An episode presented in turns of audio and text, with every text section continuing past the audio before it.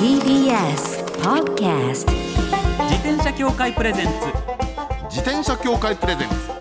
ミラクルサイクルライフ。今週も始まりました。自転車協会プレゼンツ。ミラクルサイクルライフ。パーソナリティの石井正則です。北里志です。北さんは前回までリモート出演でございましたけれども、今回から再び2人でスタジオからお送りしますはい久しぶりにここに帰ってまいりましたという、まあはい私自身は特に何もなかったんですけどねはいお帰りなさいませただいまはい。この番組は自転車って楽しいを合言葉にサイクルライフの魅力をお伝えする自転車エンターテインメント番組です。はいまずはこちらのコーナーから週刊自転車ニュース。当番組が独断で選んだ気になる自転車ニュース。まずはこちら。今年の春も自転車が電車車両をジャック。ああれですね。そうなんです。去年もあ。りましたもんね。はい。うん。自転車協会ははい。自転車を活用した新しい生活の提案と安全に自転車を利用するためのルールマナーを伝える特設サイト「新しい自転車生活2022」を公開。うんうん。はいそのプロモーションの一環として今年も全国の路線で電車内広告をジャックしたサイクル AD トレインを4月限定で運行します。ああなるほど。はい。あ目の前にイラストもありますけれどこれなんか爽やかでいいんですよね。そうですね。昨年度もね、はいはい。こういったこれだから前回と一緒ですよ一緒ねのイラストレーターさんで,、で多分ね曲も一緒だと思うんですよこれ、作られた方が、うん、作られた方。はい。えー、ポプリカさんっていうポプリカささんが、えーアニメーションアニメーション。を担当されてと。はい、で八木沼かなさんが、えー楽曲っていうのかはい、なね。で映像制作チームはフレイうん。というところでね、すごくね爽やかでねあの若い男女のお話でっていうのかえーで自転車のディテールがしっかりしててね。はさすがは自転車協会っていう。そう思うんですよ。素晴らしい。これもうね YouTube の方では、この放送が、うん。もうオンエアされてる頃には確実に見れるようになってると思うんで見られるようになってると思いますのでぜひぜひね、はい。あのムービーチェックしてもらいたいです、あの去年のうん。ムービーのうん。続きになってます、あそうですよね。そっち前回から続けてみてもらった方がいいかもしれないです、うんうんうんこれ曲もいいしね。そうのアニメもすごくあの爽やかでいいしね、こはい。れ人気出るなと思いますよ。はい、でかその映像とかポスターとかはい。はいではいはいもう電車内広告をジャックしちゃおうということで。東京で山手線、銀座線、はい。丸の内線で期間は4月16日から30日、うん。大阪は大阪環状線で14日から27日までと。でうん。今回もうね名古屋とか広島とか仙台とかいろいろなところでそのジャックもうねすでに始まってるところもあります、うん。はいぜひぜひご注目いただければと思います、ねな。かなかこのタイミングたまたま電車乗らないとか、ちょっと自分のエリアだとジャックしてる電車に乗ることができないという方は YouTube の方で動画等々ねチェックできるんで確認していただければと思います、はいさあ続いてはこちらのニュースです、うん。札幌の中心部に大規模な地下駐輪場。はい。これねおよそ6年かけたんですって6年かけてうん札幌市が整備したうん。西2丁目線地下駐輪場が4月に開業と。なんかねですよね。地下の1階と2階なんですって、地下地下なんですっ1階2階。て、はい、の2層式で、なるほど。はいえー自転車のほか 125cc 以下の原付バイクなど合わせて1300台収容できるということで。あ本当だ。書いてある。地下鉄大通駅のコンコースとの行き来が可能なんですって、あこれいいね。あしかも料金がはい。自転車1日100円。そうなんです安い。安いですよねこれ。安い。これ安いですよね。これだけ大がうん。6年もかけてこんだけの台数収容できるとこ地下に作って、ねだってねあのほら1日100円の駐輪代金ってねはい。要するにこういうとこ止めると自転車泥棒がいないじゃないですか。はい。だからあの防犯にもなってねすごく結局はお得なんですよ。ぜひそうなんこの方がここに止めてくださいはい。はいエレベーターと搬送用のコンベヤ付きスロープがそれぞれ2箇所あるというこあとあはいはい。最近の流行りのあれですね、で、はい、あのブレーキを握ってビューッと登っちゃうやつね。そうそうそうっと上がっていくやつ。これね、はい。サイクリストの方だとよくご存知だと思います。けどでも最近はね、うん。電動アシスト付き自転車もはいはいはいそうい。う駐輪場止まってることあるんで、ああり知ってる方は多いと思います,、そうですね。いやそういったしっかりした整備された駐輪場でこの100円マジで安いですよね。安いですよ。これぜひぜひ札幌の方でも札幌市の方々頑張りましたね、はい本当です。お疲れ様でございましたという感じです、ぜひぜひ皆さんね駐輪場を自転車に乗るときはご利用いただければと思います、以上週刊自転車ニュースでした。この後はゲストコーナーウルフルズのドラムスサンコンジュニアさんをお迎えします。自転車協会プレゼンツミラクルサイクルライフ。この番組は自転車協会の提供でお送りします転車協会からのお知らせです。スポーツ用自転車の場合きめ細かいメンテナンスも必要ですね。だからしっかりとした技量や知識を持ったスタッフのいるお店でお買い求めいただくことがとても大切なんです。そこで誕生したのが SBAA プラスです。この SBAA プラスとは一定の実務経験と十分な技量を持ち自転車協会主催の試験に合格した販売者の方にだけ認定されます。今回制度が一部改正になり認定者にスポーツ用自転車安全整備基準に基づいた整備を受けてもらうと SBAA プラスマークを貼ってもらうことができます。だから SBAA プラスマークはしっかりとしたメンテナンスを行った安全安心の証と言えます。SBAA プラス認定者のいるお店でメンテナンスを受けて快適なサイクルライフをお楽しみください。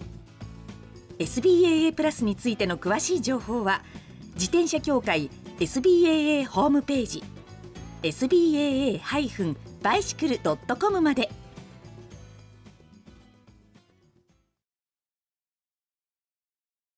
さあゲストコーナーです。ウルフルズのサンコンジュニアさんです。よろしくお願いいたします。どうもこんにちは。よろしくお願いします。よろしくお願いいたします。もう、若い頃から、ウルフルズさん聞いてますし、ガツだぜですよね。ありがとうやっぱりこれは。えかはい。活動相当長いですよね。そうそうなんですよ、もうえっと今年の5月であのデビューして30周年。なんです。30周年ですよ。ありがとうございます。いやいやいや。なんですけど、ずっとお変わりない印象なんですよ。今日スタジオ入ってこられるから。俺俺若い頃見た時めっちゃ変わってますってそうなんですか？変わってます変わってます変わんないよな、みたいな。石井さんも変わんないですいやよ、僕は白いの増えたし、つって。ねそうですよね。ね。いやー。あるんですかねもやっぱりねバンドマンの人って変わんない人が多いような気がしますそうですかね、多分ずっと先週なんだろうな。そうですね。音楽の方ってやっぱなんかその音楽ってなんか人を若返らせる何かがあるんですかね。ああななんでしょうね。あるといいですねでも本当に。特にねウルフルズさんの楽曲ってそういう曲多いじゃないですか。あの元気づけるみたいな。そうですね。私すごく覚えてるのがね、あのちょうどねバブルが崩壊してあこりゃっていう時に、ええ。ウルフルズって流行ったって感じがすごくあって。ブレイクされたタイミングが。そうそうそうそう。あのね95年とか96年とかじゃないですか、はいはいそうですね。であのほらバブルが崩壊して、ええ。で阪神大震阪神大震災があって、はいはいはい。オウムがああででなんかもう嫌な気分な時代になったななんて時にガッツだぜっつって言ってるみたいなねすすごくねそういうイメージがあるの。なるほそこからど続いてるっていうね。いやいやいやねそう思ってるんですよありがとうございます本当ね。じゃあ私の方から、サンコさんのプロフィールをご紹介させていただきます。サンコンジュニアさんは大阪府茨木市のご出身。ウルフルズのドラムスとして1992年にデビュー。1995年の先ほど引田さんからもお話ありました、ガッツだぜ。あそう95年こだれですね。15年のまさに12月なんですねあシングルが出たの？そうでしょ。そうでしょ。そうですよ。ね。だからそう。1996年の印象が強かったですね。そうそうそうそうなんです。翌1996年にも、えー万歳好きでよかったが大ヒットしております。うん。その後も多くの作品が発表され今年2020年5月先ほどもお話ありました、はい。メジャーデビュー30周年ということで、はい。おめでとうございます。ではい。当番組「ミラクルサイクルライフ」でございます、サンコンジュニアさん実は自転車と深いつながりがあるんだそうです、私も伺いました。つました。ながりとは？はい。はい、えー、実家が自転車屋を営んでおりまして。そうなんですねそうなんですよ、びっくりしました。お店のお名前は？えっと茨城サイクルというもうあ。の茨城市をと冠につけた。あじゃあもう茨城市を代表する自転車屋さんそういうことですね。代表できたらいいですけど。はい。いやすごいですよ。現在も、そうはいえっとうちの兄が継いでそうですか。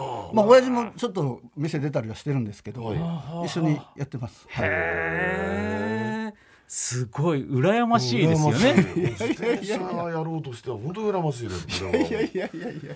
でもその僕らはね、自転車屋さんに生まれるって経験をしたことがないのでちょっといろいろお話伺っていきたいんですけどね。子供の頃ってどんな風に思ってたんですか？自転車屋さんだって自分家があって。えっとねあのまあ幼稚園とかそれぐらいの時は、そんなに他の家のことを知らないから、まあこれが普通ぐらいの感じでで小学校行ってはい。あの友達のお家とか行くじゃないですか、普通にこう玄関があって、うん。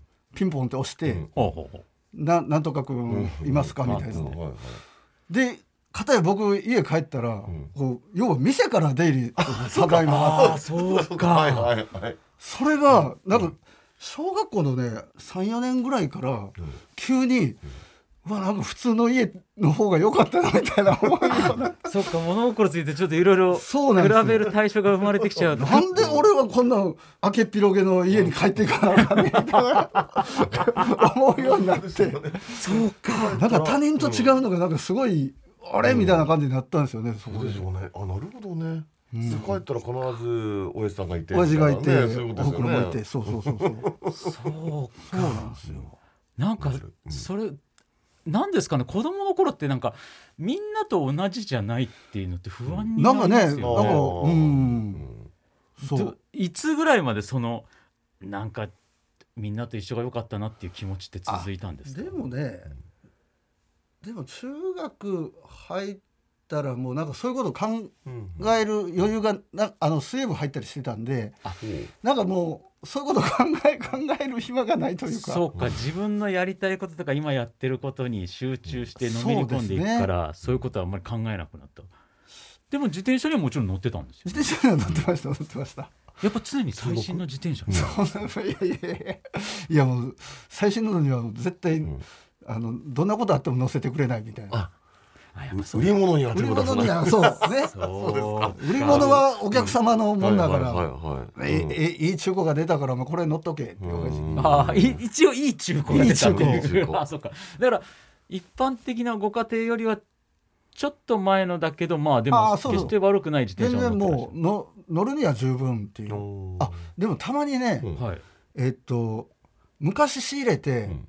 あのなんか売るタイミングを逃した自転車とかがこう倉庫の奥の方に眠ってたりしてあそういう新古車をあ新古車ね。新なるほど古車っていうなるほど。表現ありますね。たまに、あもうこれもう売るタイミング逃したからもうお前乗っとけみたいなんでうんうんうん。乗らさせてもらったことはありますね。その頃のうん。そのお店で商売個人商店してるお店って結構、お子さんも手伝いみたいな感じありませんでしたあもうもうそれうん普通でしたね。あやっぱり。日課というか。うん。やっぱもういろんな作業手伝ったんですけどどういうことやってました？あちっちゃいえっとね自転車組むとかはできないんで、うん。うん。うん。あの店をしまう時の、うん。あの手伝いがもう主でしたけど。なるほどなるほど。あそっかそっかそっか。えっとみお店の中にうん。陳列外に陳列用の自転車をはい中に入れまあお店の中には飾ってるんですけど、それプラスえっと、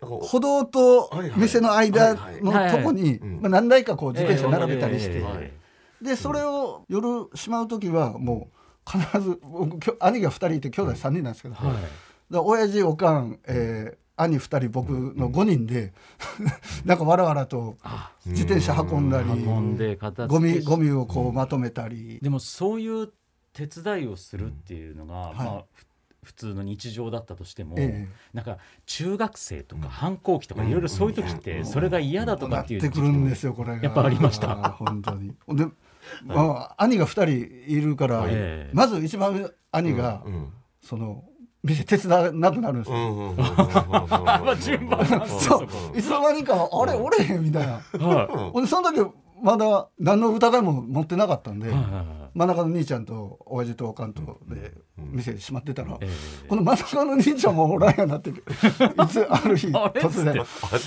みたいなでもそのお兄ちゃんがやがて継ぐんですよねあそうです今、ええ真ん中の兄がやってるんですけどで親父と3人で手伝った、あのしましまったりしてたんですけど。ってやってて、で自分もはい。そう自分もあこれかと。これかあこれかって思う。んですよ兄貴らが思ってたんこれだと思って。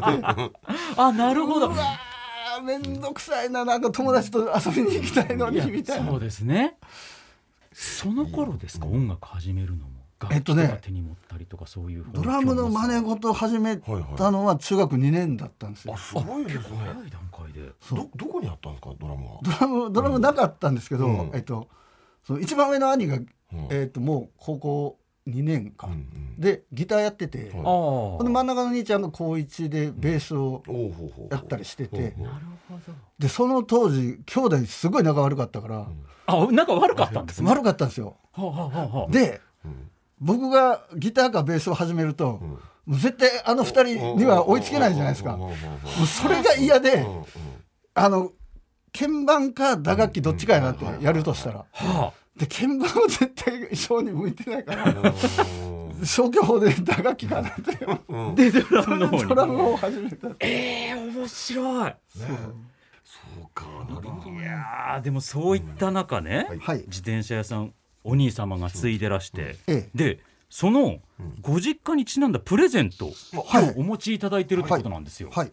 これ何ですかサンコンさん。これねあのー非売品なんですけど、はい。えっと自転車買ってくれた方につけてるステッカーとキーホルダーを、ですね。はいあの今目の前にありますけど、ええ。はいいかにもあのほら昔のバネ式のキーあるじゃないですか。はい。はいはいはいガチャンってやつね。そうはいはいはいあれについてるとぴったりみたいなまさにそれです。まさにですね。バナナサイクル。電話番号まで書いてあります。あの板電やめてください こちら抽選で2名のリスナーの方にプレゼントさせていただきます、はい。プレゼント希望の方はメールでサイクル -r アットマーク tbs.co.jp cycle-r アットマーク tbs.co.jp までサンコンジュニアさんのプレゼント希望と書いてご応募ください。締め切りは4月17日日曜日到着分有効です。発表は発送をもって返させていただきますさあということでそういった歴史のはい。で始まったドラムス。で参加されたバンドウルフルズがそうですね。30周年ということで、はい。ほその30周年を記念したセルフカバーアルバムの第3弾が、はい。えーこの3月にねリリースされたんですよね。そうです。えーっと1枚目がウルバンつって2枚目がフルバンときて、えー最後はズバンとズバン。はい、ズバンがウルフル来ました。ズと、はい。はい。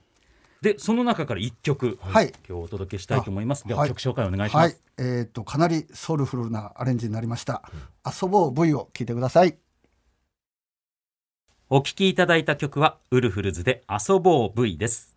えーオリジナルは1998年のアルバム「サンキュー・フォー・ザ・ミュージック」に収録されています。はい20世紀の頃でしたか。そうですそうですね。そうなんですよね。僕だから自分、はい。これアルバム聴いてた世代なんですけど、うんありがとうございます。これ聴いてて数年後に僕実はあれなんですよ。トータスさんとお仕事したことがあるんですよ。そうなんだ。はい。そうお芝居のお仕事で。そうかすごいだからねなんかうん。その時はこれ聞いてる人と一緒に仕事してるってなんかそしてすごい不思議な感覚だったんです。そこからさらに数年経ってこうやってやってサンコンさんともご一緒してって嬉しいです。ありがととうございます。すそれでまたこうやって30周年のアルバムでこうやって曲を聴くとまたなんか不思議な思いが巡り巡ってっていう感じがすごいんですけど多分ね今若い方たちはこう新鮮に聴くでしょうし僕ら世代はすごく懐かしく聴けてっていうああもうそう聞いていただけるとすごい嬉しいですね、本当になんか本当に先ほど引田さんがおっしゃったように本当元気もらえるなっていうのは改めて思いますよね。ウルフルズさんの楽曲って。本当です。いやいやす。みません。もうなんかいろいろ思いが溢れてしまって 喋ってばかりですけども、えー、サンコンジュニアさんからお知らせがございます。はい。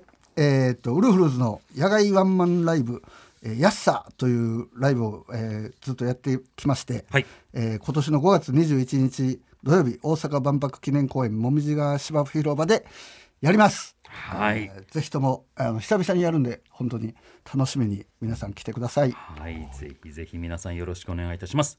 来週ももちろんお話の続きを伺いたいと思います。今週のゲストはウルフルズのサンコンジュニアさんでした。ありがとうございました。ありがとうございましありがとうございた。ました。最後のコーナーはサイクル大辞典一つの項目をきっかけに自転車トークさまざまな角度からサイクルライフの魅力を発信します、はい。